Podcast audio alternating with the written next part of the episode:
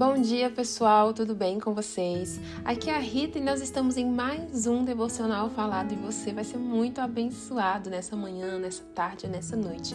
Seja o que você estiver fazendo, já quero incentivar você, pegar sua Bíblia, é, tirar um espaço para você, para você ler, pega um café também, um chá.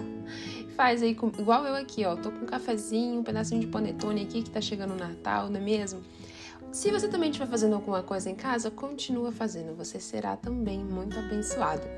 Então, gente, hoje nós vamos continuar é, com Provérbios, né? Provérbios 8. Provérbios, é, o resto do Provérbios 6 e Provérbios 7 são advertências, né, contra o adultério, né? São tudo advertências ali falando é, a procedência e o, o que vai acontecer quando se escolhe o mal, se escolhe o adultério, entre outras coisas. Mas hoje vamos começar com o Provérbios 8, verso 17, a partir do verso 17, tá bom? É um capítulo grande, nós vamos começar a partir do verso 17.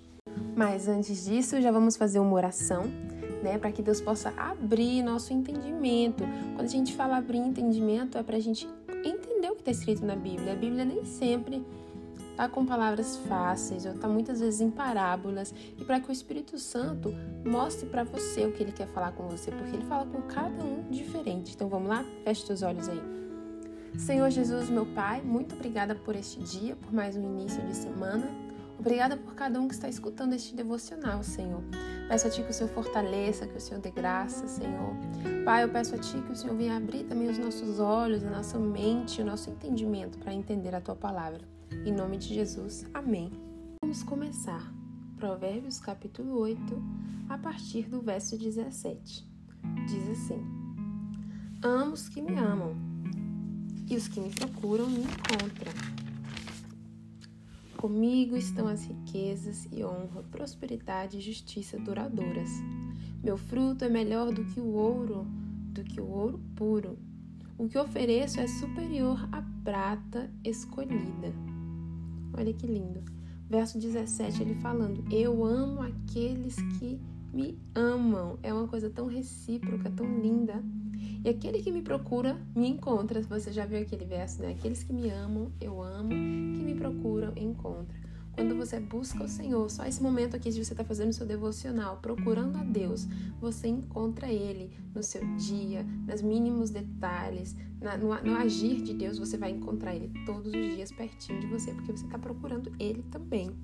Então vamos lá. Verso 20.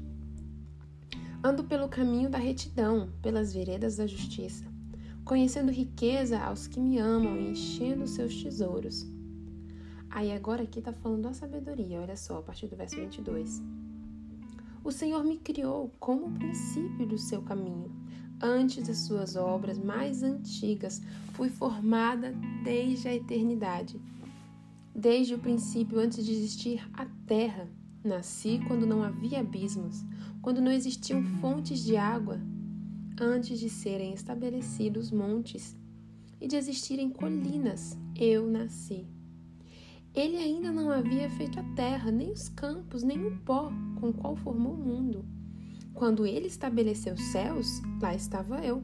Quando traçou o horizonte sobre a superfície do abismo. Quando colocou as nuvens em cima e estabeleceu as fontes do abismo. Quando determinou as fronteiras do mar para que as águas não violassem a sua ordem. Quando marcou os limites dos alicerces da terra. Eu estava ao seu lado e era o seu arquiteto. Dia a dia eu era o seu prazer e me alegrava continuamente com sua presença. Eu me alegrava com o mundo que ele criou, a humanidade me dava alegria. Olha só, né? Aqui esses versículos tudo falando da sabedoria. A sabedoria já estava muito antes de tudo, já com Deus. A sabedoria era como arquiteta de Deus. Deus foi criando tudo, tudo que Deus fez foi perfeito e agradável porque ele usou a sabedoria. E falando aqui, né? Agora, aqui no, no verso 32. Ouçam-me agora, meus filhos, como são felizes os que guardam os meus caminhos. A sabedoria dizendo, né? Olha, aqueles que guardam o que eu estou falando são felizes. 34. Como é feliz o homem que me ouve, vigiando diariamente a minha porta, esperando junto às portas da minha casa Pois todo aquele que me encontra, encontra a vida e recebe o favor do Senhor. Amém. Olha só, quando nós encontramos a sabedoria, a gente encontra o favor, encontra as bênçãos de Deus, encontra o agir de Deus. Né? Verso 36: Mas aquele que de mim se afasta, a si mesmo se agride. Todos os que me odeiam amam a morte. É muito é, é nítido aqui, né? Ver, aí terminamos aqui o capítulo, que a sabedoria, como ela é importante, o Deus, o próprio Deus, antes de criar o mundo, já usava a sabedoria para fazer cada detalhe, separar os céus da terra, para fazer tudo. E ele falando, a sabedoria falando, quem me guarda tem certos caminhos e são felizes, mas quem me odeia e me despreza acha o caminho da morte. Realmente, pessoas que agem sem sabedoria elas acabam encontrando caminhos de morte, caminhos de tristeza, caminhos de depressão. E isso é verdade. Porque quando a gente tenta buscar a sabedoria do Senhor, a gente teme ao Senhor. Então a gente não faz coisas que o salário, vocês sabem que o salário é, do pecado é a morte. Quando a gente fala morte, muita gente fala: ah, mentira, eu não vou morrer daqui a pouco, assim, ah, vou morrer daqui a pouco, porque agora vai passar um carro e vai atropelar. Não é bem assim. Exatamente. Mas quando fala que o salário do pecado é a morte, ou quando a pessoa odeia a sabedoria, elas amam a morte, é porque é uma morte assim também generalizada em tudo, a morte espiritual, a morte da sua felicidade, a morte da sua família, a morte, a morte de coisas boas, a morte de promessas na sua vida. Infelizmente, quando a gente vai seguindo o caminho do pecado, a gente vai matando todas aquelas coisas boas que o Senhor tem para nós, planejado para nós. Então, tão importante que nós buscamos a sabedoria, buscamos temer ao Senhor, porque ali a gente vai encontrar vida, vida em abundância, a gente vai encontrar alegria, vai encontrar as promessas do Senhor. Você pode até pecar, vai morrer daqui dois segundos, mas infelizmente, quando você peca ou se afasta da sabedoria ou até odeia a sabedoria, você está se aproximando da morte das tuas promessas, da tua alegria, dos planos de Deus, do agir de Deus, do Espírito Santo. Então a gente tem que realmente parar com, com isso e amar a sabedoria. Quando a gente, como faz para amar a sabedoria? Como faz para ter mais dela? Tem que pedir ao Senhor que Ele vai nos dar, certo? Procurar pelo Senhor que a gente vai achar. E a gente tem que fazer como para poder amar mais a sabedoria? É lendo a palavra do Senhor, entendendo o que, que Ele quer que a gente faça. Se o Senhor está falando, olha, não fica humilhando o teu irmão, olha, não fica falando mal do teu irmão. Essas coisas todas já trazem a você uma sabedoria e se você cumprir elas e fazer do jeito que está escrito na Bíblia, você já está cumprindo a sabedoria que o Senhor está te pedindo, já está temendo ao Senhor e você vai recebendo e plantando na tua terra coisas boas. Amém? Espero que esse capítulo 8 tenha falado com você, principalmente no verso 17, que eu acho muito lindo. Amos que me amam, que me procuram, me encontram. Amém. Eu deixo anotado aqui, né? Procurar o Senhor eu vou encontrar Ele.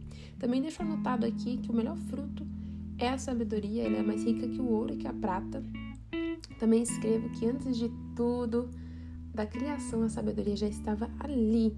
Escrevo também que quem gosta da sabedoria, né, recebe o favor de Deus. Amém.